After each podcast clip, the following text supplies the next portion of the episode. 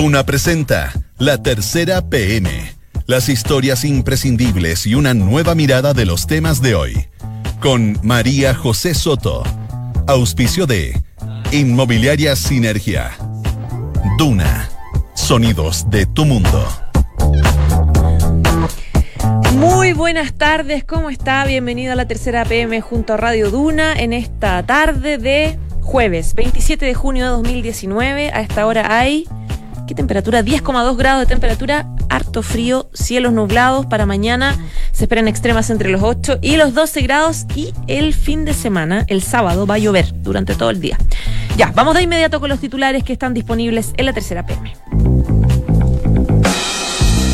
Vamos a hablar de Fernanda Maciel. El cuerpo de esta joven de 21 años que fue encontrado en Conchalí abrió un conflicto muy complejo por los errores graves que se habrían cometido en la investigación que hicieron que más de un año no se pudiera dar con su paradero. Hay un enfrentamiento ya súper tradicional entre policías y la PDI, supuestos errores gravísimos y un sospechoso, un sospechoso digo que se demoró en ser declarado así. Les contamos también de la crisis en Chacayuta, la delicada situación de inmigrantes venezolanos varados en la frontera de Chile con Perú. ¿Es un campo de refugiados, como dicen organizaciones de derechos humanos? ¿Qué piensan hoy los votantes de Sebastián Piñera de su gobierno? De cómo van las cosas, les vamos a contar sobre la drástica caída en la confianza y cercanía que muestra la encuesta CEP en este sector que adhirió a su gestión desde el principio. Según el sondeo, un 55% de los que votan por él lo encuentran lejano y a un 38% no les da confianza. Llevamos 24 días de paro de profesores. ¿Cómo la moneda enfrenta el conflicto? Las bajadas comunicacionales para abordar la crisis. El Ejecutivo distribuyó documentos a parlamentarios para enfrentar este paro de 24 días que tiene a unos 70, no, 700 mil estudiantes sin clases. Piden básicamente la moneda Chile, vamos a recordar públicamente en entrevistas, en declaraciones públicas, que Marcelo Cubillos sí ha querido dialogar. Vamos a hablarles de Angela Merkel. La canciller alemana apareció temblando por segunda vez en dos semanas. Esta mujer de 64 años sale en una imagen hoy intentando ella aferrarse a sus brazos para pasar desapercibida en medio de un evento oficial con el presidente de Alemania. Su vocero dijo en todo caso que ella está bien de salud, que de hecho hay cumbre del G20 en Japón este fin de semana y que la agenda se mantiene. Los actores de televisión nacional, de TVN, están en guerra con el canal estatal. Profesionales emblemáticos de la señal están en una disputa terrible. Por ejemplo, Alejandra Fosalva Amparo Noguera exige millonarias indemnizaciones. Fosalva fue despedida a su juicio de manera injustificada. Parece que hasta hay cotizaciones impagas.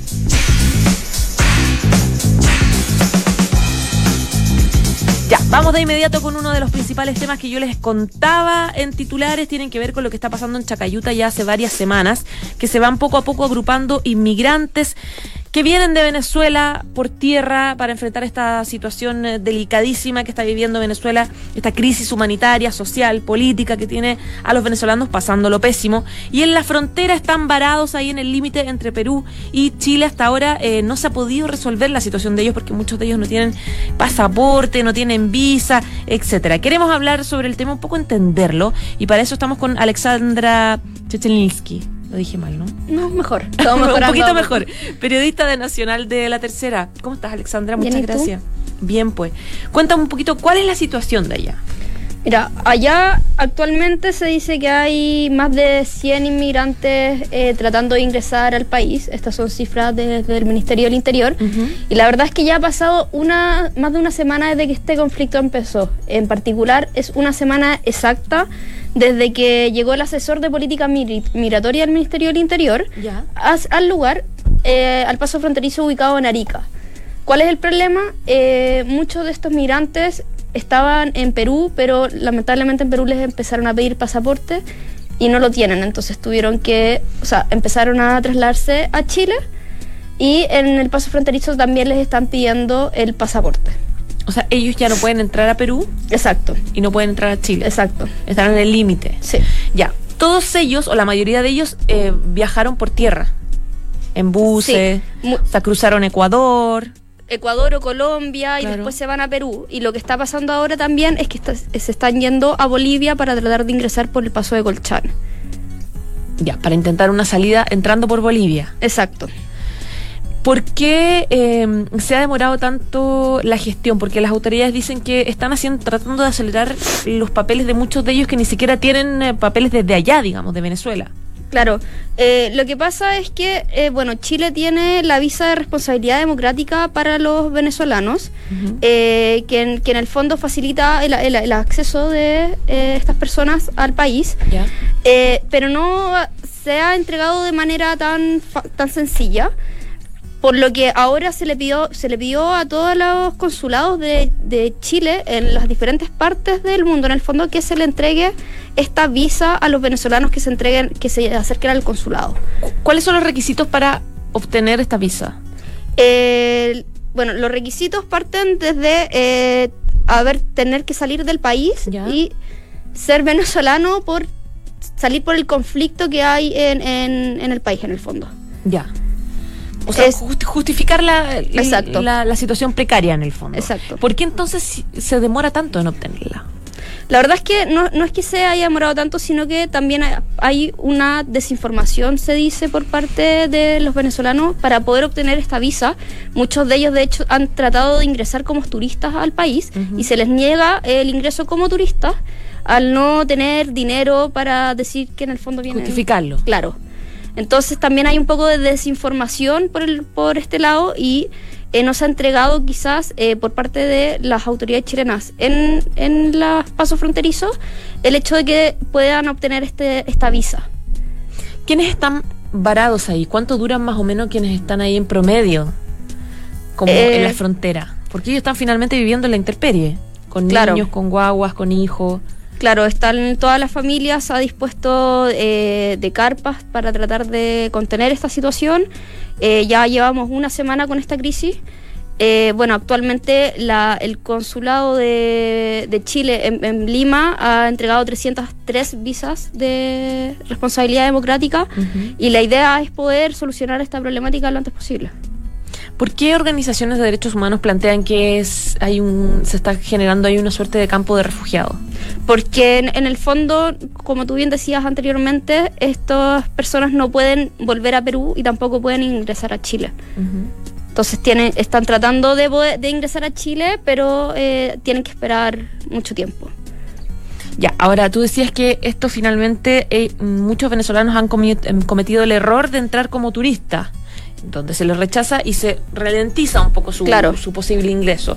Para una para un chileno que esté, para un venezolano que esté mejor informado, como tú planteas, y llega y solicita esta visa, eh, ¿qué necesita algún requisito, por ejemplo, de documentación de Venezuela que no lo tenga acá, razón por la cual se hace más lenta su situación? No, no requieren pasaporte. No, que, que es el principal conflicto que tienen en Perú, por ejemplo. Entonces, ¿por qué siguen ahí? ¿Por qué, por qué no hay un flujo más, más Bueno, una, Directo. una, una de las cosas que, eh, que de hecho de- denuncia el Servicio Jesu- Jesuita Migrante es que estas personas han solicitado el ingreso como turista y al solicitar el ingreso como turista, posteriormente no se les da asilo. De hecho, hay... no eh, se, o sea, se- no se les da la opción de la visa de responsabilidad Claro. por haber optado como turista principalmente. Claro, en- y en el fondo eso es lo que ha pasado hasta la semana pasada y hoy día ya, se, como hay mayor conocimiento del tema, eh, se está acelerando el proceso de las visas de responsabilidad democrática. Alexandra, actualmente cuántas personas están ahí durmiendo en carpas, más o menos. Actualmente eh, se habla de más de 100 personas. Esas son las cifras oficiales. ¿Y qué información hay respecto de cómo están viviendo ellos? Porque claro, tú dices, eh, bueno, la, intendencia en, en, en Arica ha puesto ciertas medidas de emergencia, como la habilitación de basureros, de doctores que van y, revisan y ayudan, alimentos. ¿Cómo se vive ahí? En- y- y cuánto tiempo más o menos promedio pasan los inmigrantes? La verdad es que se habla de que las situaciones ahí son bien precarias. Eh, bueno, el, frío, falta de agua, el calor el, durante el día, porque a pesar de que en Santiago hace frío, allá es bastante caluroso. Eh, la falta de comida, la falta de agua, eh, bueno, la falta de lugares donde dormir. Hay muchas familias con, con niños muy pequeños. Eh, y la verdad es que no se sabe exactamente cuánto se puede tardar una persona en poder ingresar al país. Como... No, no, no está definido todavía en el fondo cuánto... Hay personas que ya llevan una semana en el lugar y no se sabe en el fondo cuánto más, en cuánto se puede solucionar este problema. Las personas que llevan una semana son las personas que intentaron con visa turista. Exacto. Y que, y que hasta ahora no ninguno de los dos gobiernos ofrece una, una salida en el fondo. El gobierno chileno está tratando de acelerar el proceso a través de la visa de responsabilidad democrática, en el fondo, pero para eso tienen que acercarse a los consulados de los distintos, distintos países. Todavía no hay ningún tipo de coordinación entre los dos gobiernos para hacer frente, porque esto ya no es una situación migratoria normal, digamos, de poner requisitos, etcétera. Estamos en una crisis bien compleja donde va a empezar a llegar una cantidad importante de extranjeros venezolanos a la frontera a tratar de buscar un, una salida. Eh, hasta ahora no se ha hablado de algún tipo de coordinación entre gobiernos para repartirse la responsabilidad y empezar a trabajar de manera más, más rápido para que la gente no pase una o dos semanas ahí. Hasta el momento no hay ninguna coordinación. De hecho, ayer el diputado UDI, eh, José Miguel Durán, dio declaraciones. ¿Ya? Eh, porque en el fondo Chile es el único país que tiene este tipo de visa de responsabilidad democrática y habla en el fondo de que Chile no puede ser el único país que eh, asuma el rol de acoger a los venezolanos que están tratando de escapar de su país, eh, sino que tienen que los otros países de América Latina también colaborar con este tema. Claro. Da la sensación de que se necesita como ya una, una organización más latinoamericana para poder recibir de manera institucional como la, salida de venezolanos por la crisis. Ya pues, Alexandra, un millón de gracias. Vamos a estar pendientes de lo que pasa en, en, Arica. Muchas gracias a ti. Que estés bien. Chao, chao. Esto es La Tercera PM con María José Soto. Dos de la tarde y 13 minutos. Fernanda Maciel, una niña de 21, una mujer de 21 años, desapareció hace más de un año, 500 días específicamente en eh, Conchalí. La encontraron muerta en una bodega de esa misma comuna, de hecho estaba cerquita de su casa, y eh, se demoraron muchísimo en encontrar su cuerpo, razón por la cual se inició, de hecho eh, fue esta semana el hallazgo, y se inició una disputa muy importante respecto de las responsabilidades de qué errores se cometieron en el camino, eh, por qué se han demorado tanto en esclarecer y por qué se han demorado tanto en esclarecer como el principal sospechoso de su muerte y ocultamiento del cuerpo. Estamos con Víctor Rivera, que es periodista de Nacional de La Tercera. Víctor, ¿cómo estás? Bien, ¿y tú? Bien, bienvenido nuevamente. Gracias por la invitación. Bueno, leía la nota que está publicada La Tercera PM, eh, donde ustedes un poco explican y narran cuáles son los supuestos errores que según la PDI cometió Carabineros en la investigación de esta niña que un día X desapareció, no se encontró el cuerpo, se sabía un poco que ella estuvo rondando una bodega en Conchalí, pero nunca se logró encontrar el cuerpo ahí mismo, digamos. Estaba todo muy clarito. Exacto, pasó un año y medio antes que, se descubriera dónde estaba el cuerpo de Fernanda Maciel, esta joven de 20, cerca de 20 años, ¿no? Eh, un caso muy mediático, muy, muy publicado en, en, los medios. Y ahí surge también esta disputa interna eh, en paralelo ¿no? al desarrollo de la investigación entre carabineros y la Policía de Investigaciones. Esta es una investigación que está a cargo del Ministerio Público, de la Fiscalía Centro Norte, quienes trabajaron con ambas policías en distintos periodos. Ya. Eh, eh, siempre partieron con carabineros, empezaron trabajando con carabineros con el servicio de encargo y búsqueda de personas para primero dar eh, saber dónde estaba el paradero, de, cuál era el paradero de, esta niña, porque se decía que se había ido con el pololo, que había, se había, podría haber suicidado, varias hipótesis pasaron. Sin embargo, eh, Carabineros da en un principio con el sospechoso, con este, el imputado que está siendo formalizado a esta hora, a, con Felipe Rojas se le toma declaración y allí Carabineros eh, se, empiezan a, aprender algunas sospechas sobre, la figura de esta persona. Pero principalmente porque él no estaba diciendo lo que ellos iban comprobando que, que, no era que, era, que no era verdad en el fondo. Bueno, en este interrogatorio a él se le quita su celular, o sea, se le requisa su celular para hacerle peritaje y no sé qué, y esta persona se va con un recurso de amparo a la Corte de Apelaciones, reclamando esta accionar de carabineros, y ahí la Fiscalía decide, bueno, como surgió aquí una pugna entre el imputado y carabineros, y hay un recurso judicial en trámite, le vamos a pasar lo que diga relación con la investigación de este joven a la PDI. En ese contexto la PDI comienza a hacer informe, a hacérselo llegar al fiscal y empieza también a, a sugerirle que ellos deberían trabajar el caso eh, y que lo trabajarían mejor, ¿no? Que es un clásico entre carabineros y la PDI, esta relación mm. como bien tensa que tiene. Claro, eh, y no solo acá, también uno las puede ver en, las películas, entre el FDI, la CIA y todo. Pero bueno, eh, empieza esta, esta disputa que no es nuevo, que, es más o menos clásica entre ellos, que quién se queda con la investigación. Finalmente, en uno de los informes que se publicaron ayer en la tercera y que hoy día lo estamos replicando en la tercera PM, es que se concluyó de que Carabineros primero no había levantado correctamente las cámaras de seguridad de esta bodega donde finalmente apareció el cuerpo de la niña, que nos hicieron los peritajes correspondientes en las primeras horas que avanzó y que se empezó a denunciar que no aparecía esta niña. Esa evidencia habrían sido claves, ¿no? Porque se habría visto que este tipo salía o entraba, que había Fernanda estuvo ahí antes de morir. Y lo segundo fue este tema del, eh, del celular que en vez de requisarlo y quedarse ellos con el celular, era más conveniente empezar a intervenir este teléfono, ¿no? Intervenirlo y dejar que esta persona fuera hablando y lo siguiera Escucha ocupando. telefónica. Exacto. ¿Qué dice Carabineros? Que la PDI siempre tuvo las escuchas telefónicas y nunca hicieron nada.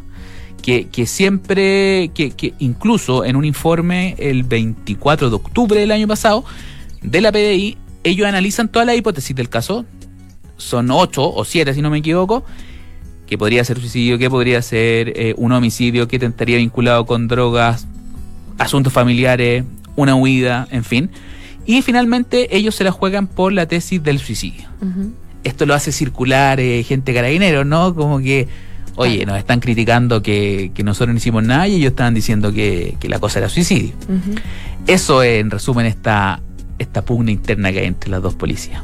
Ahora, ¿cómo va a avanzar este caso? Porque ya está bien claro el sospechoso, Felipe Rojas, eh, donde al parecer a él se le pillaron varias contradicciones en el relato que, él tuvo cuando se comunicó con ella ese mismo día. Eh, ¿Quién va a seguir con la investigación? No, el caso eh, finalmente lo tomó Carabineros, Carabineros siguió con los peritajes, Carabineros encontró el cuerpo de la niña y Carabineros sigue con, con, con, el análisis de prueba y toda esa información. Hay que destacar que, y, se dice en la nota, que Carabineros y la PDI están subordinadas, por así decirlo, a la labor del Ministerio Público y ellos tienen que actuar nomás. Mm eh, si bien pueden sugerir cosas, no, no, no es bien visto ni en el Ministerio Público ni en las autoridades estas disputas internas por quién se queda con el caso, porque finalmente lo toman como, oye, si aquí estamos investigando para resolver el, eh, el, crimen y qué es la verdad, qué no, no, no para pa, el destaque institucional de cada uno. ¿Cómo es que esta bodega no apareció como protagonista hace un año y medio. ¿Cómo, es que ¿Cómo es que Carabineros fueron tantas veces, fue tantas veces y nunca encontró el cuerpo? No. Es que esas cosas que uno no entiende de las investigaciones policiales. Claro, estaba, el cuerpo estaba enterrado y ellos necesitaban, si bien iban y no. Hoy día, hoy día también decía un, un ex carabinero en televisión, Carabineros pasó seis veces por ahí. Fueron seis veces las que concurrieron ahí. Pero, pero, pero lo, lo, que se defiende la gente que hizo la investigación es que el cuerpo estaba enterrado y ellos hicieron, movieron todas las cosas, pero no tenían la ubicación exacta, como que había un punto ciego ahí que solo conocía el, el digamos... En la bodega. Claro, la, la, testigo clave que finalmente fue la que dice, yo escuché a mi ex pololo, a esta persona que habló de esto y eh, que decía que esto estaba enterrado en la bodega. Y con ese un relato. lugar específico de la bodega que Carabineros no pudo, no pudo hallarlo en, seis veces que fue. Sí, eso es. Mm. Es como raro. ¿no? Sí, no, eh, esa es la versión de ellos. Mm. Y eso es lo que planteaba también ayer, si no me equivoco, el ministro del Interior, ¿no? Que decía que también no es muy bien visto de que haya pasado un año y medio, que siempre el cuerpo estuvo ahí y no, no, no, se dieron cuenta, hace recordar también un poco lo que pasó con el caso de Vivian Heger, ¿no? Que te juro que me viene ese caso de inmediato. Sí, que todo estaba en el techo. Y uno no lo cree, además. claro. Es imposible. Esa mujer la pusieron ahí en el techo. Uno mm. no puedo creer que. No se puede creer que haya estado en la bodega todo este tiempo. Sí, bueno, en ese, en ese caso también hubo esta disputa entre Carabineros y la PI. ¿Quién tuvo la culpa? ¿Por qué tú no te diste cuenta? Yo te advertí, yo les dije sacaron algunos policías que estaban a cargo del caso, fueron separados de la institución, destinados. Hace recordar ese tipo de cosas también. ¿Hay alguna lección que se puede pasar al margen de las culpas que se echa la PDI y, Carabineros respecto de la eficiencia del trabajo que se hace, de la coordinación entre la Fiscalía, eh, la PDI y Carabineros? ¿Hay alguna como algún trabajo que hay que mejorar y que se plantee como una autocrítica o no, desde el propio gobierno, incluso desde el propio Ministerio del Interior? A ver, yo creo que, que la autocrítica, o sea, que, lo que se puede concluir es que basta de, de quien de quien tiene la figuración en los mm. casos, o sea, eso muy criticado también ha sido cuando toman detenidas algunas personas, salen eh, los policías con sus parcas y todo el tema.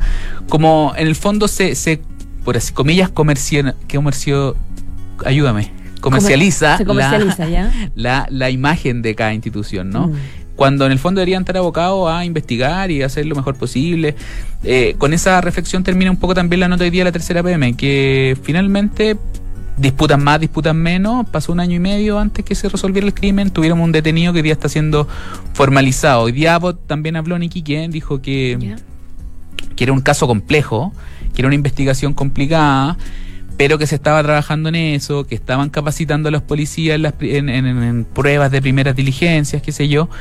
Y también vuelve a poner un punto sobre el trabajo coordinado que debiera haber entre carabineros y la policía. ¿Por qué? Claro porque hay mucho celo de, información entre ambos, ¿no?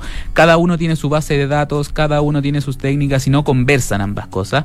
Eh, cuestión que ha tratado de ser, eh, eh, digamos, reformada ya, no sé, hace 10 años. Es que no solo no conversan, sino que se perjudican, se, se, esconden pruebas. Exacto, bueno, pasó con un proyecto emblemático que fue de Piñera 1, que era el tema del el, el STAD, ¿no? el, Banco Unificado de Datos, perdón, ese el BUT, que se demoró mucho en salir.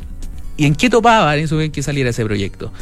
En que todas las instituciones del sistema penal, PDI, Carabinero, el registro civil, bla, bla, bla, bla, la fiscalía, todas tuvieron un, registro único de antecedente. Y ahí, ¿quién eran los, dos que no querían soltar sus datos? Era justamente la PDI y Carabinero, que tuvieron que hacer después y se está haciendo hoy día un proyecto de ley ya porque por las buenas no, no pudo ser, ahora se está implementando por la vía legislativa, que ojalá evite este tipo de cosas. Bueno, por lo menos en este caso, una niña de 23 años, que era la ex polola de, Felipe Rojas, 23 años, fue la que fue valiente y, reveló lo que le dijo su ex pololo en un momento de, de, sensibilidad que tuvo él, que según leía que estaban viendo el caso por la tele. Y él nos aguantó, se puso a llorar y se lo contó. Le dijo, yo maté a esta niña, la escondí tal.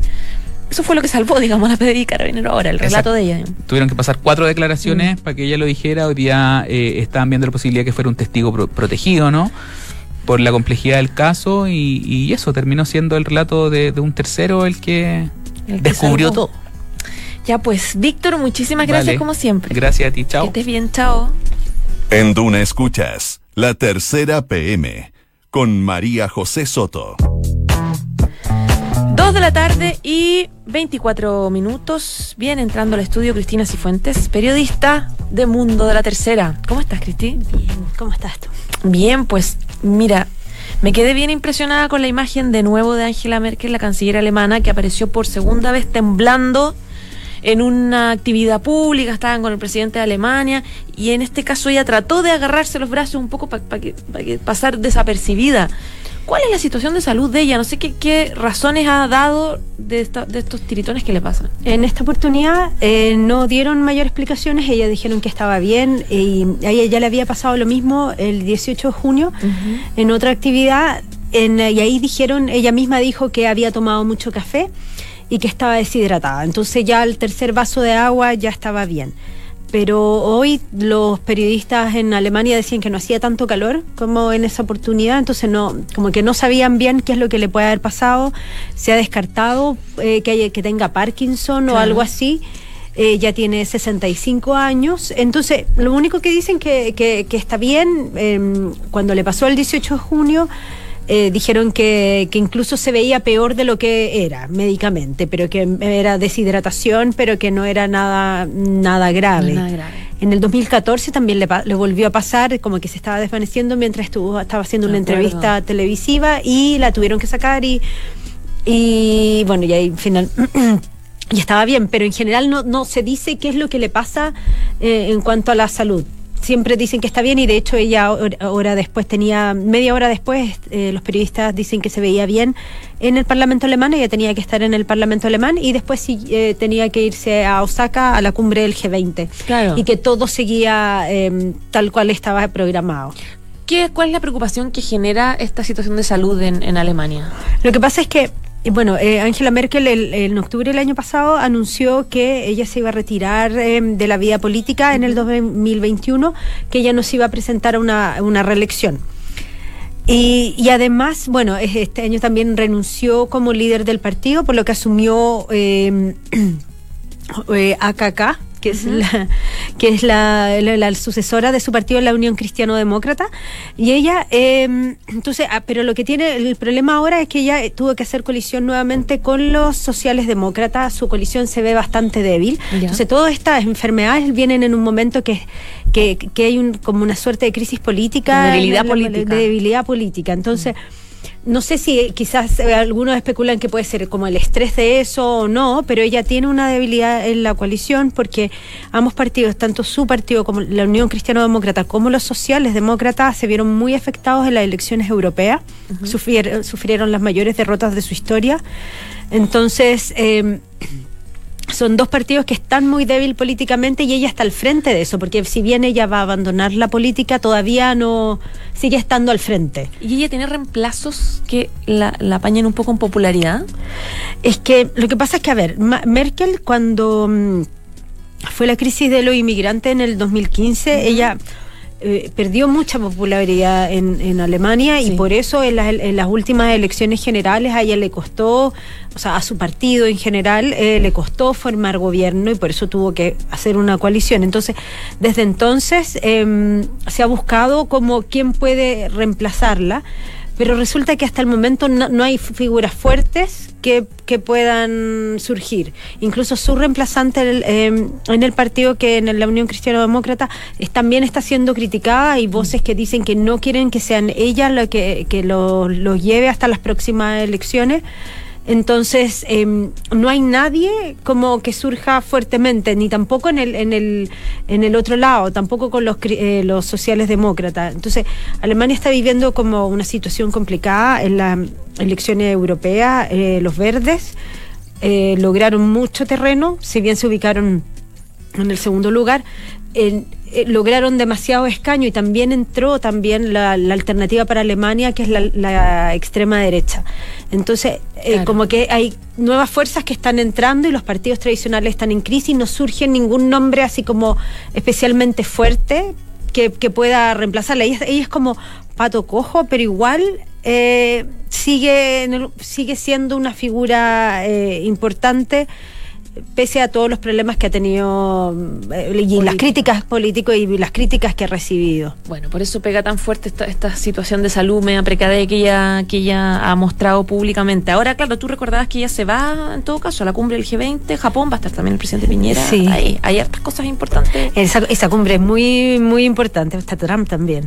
Va a estar Trump, exactamente. Un resumen chiquitito de eso, ¿qué, qué se espera de la, de la cumbre, especialmente las reuniones que pueda tener eh, Trump con, eh, con, con China? Eh, bueno, sí, se esperan reuniones bilaterales. Eh, eh, Trump ya anunció que con Putin se va a reunir, pero que no, no, no se sabe ni cuándo, ni cómo, ni de qué se va a tratar esa reunión.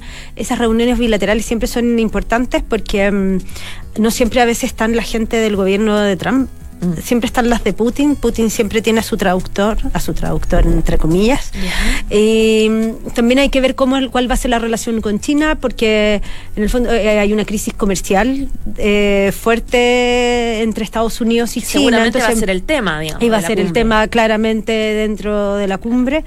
Entonces, y bueno, y Merkel que va a estar ahí siempre, porque también Europa, eh, en, esto, en todas estas crisis comerciales, Europa eh, juega un rol súper importante y ella es, al ser eh, Alemania la primera economía del bloque europeo, es un, la, una de las figuras centrales pese a que ya venga de, de retirada. De retirada, claro. Ya pues, Cristi, un millón de gracias. Muchas gracias a ti. Que estés bien. Chao, chao. chao.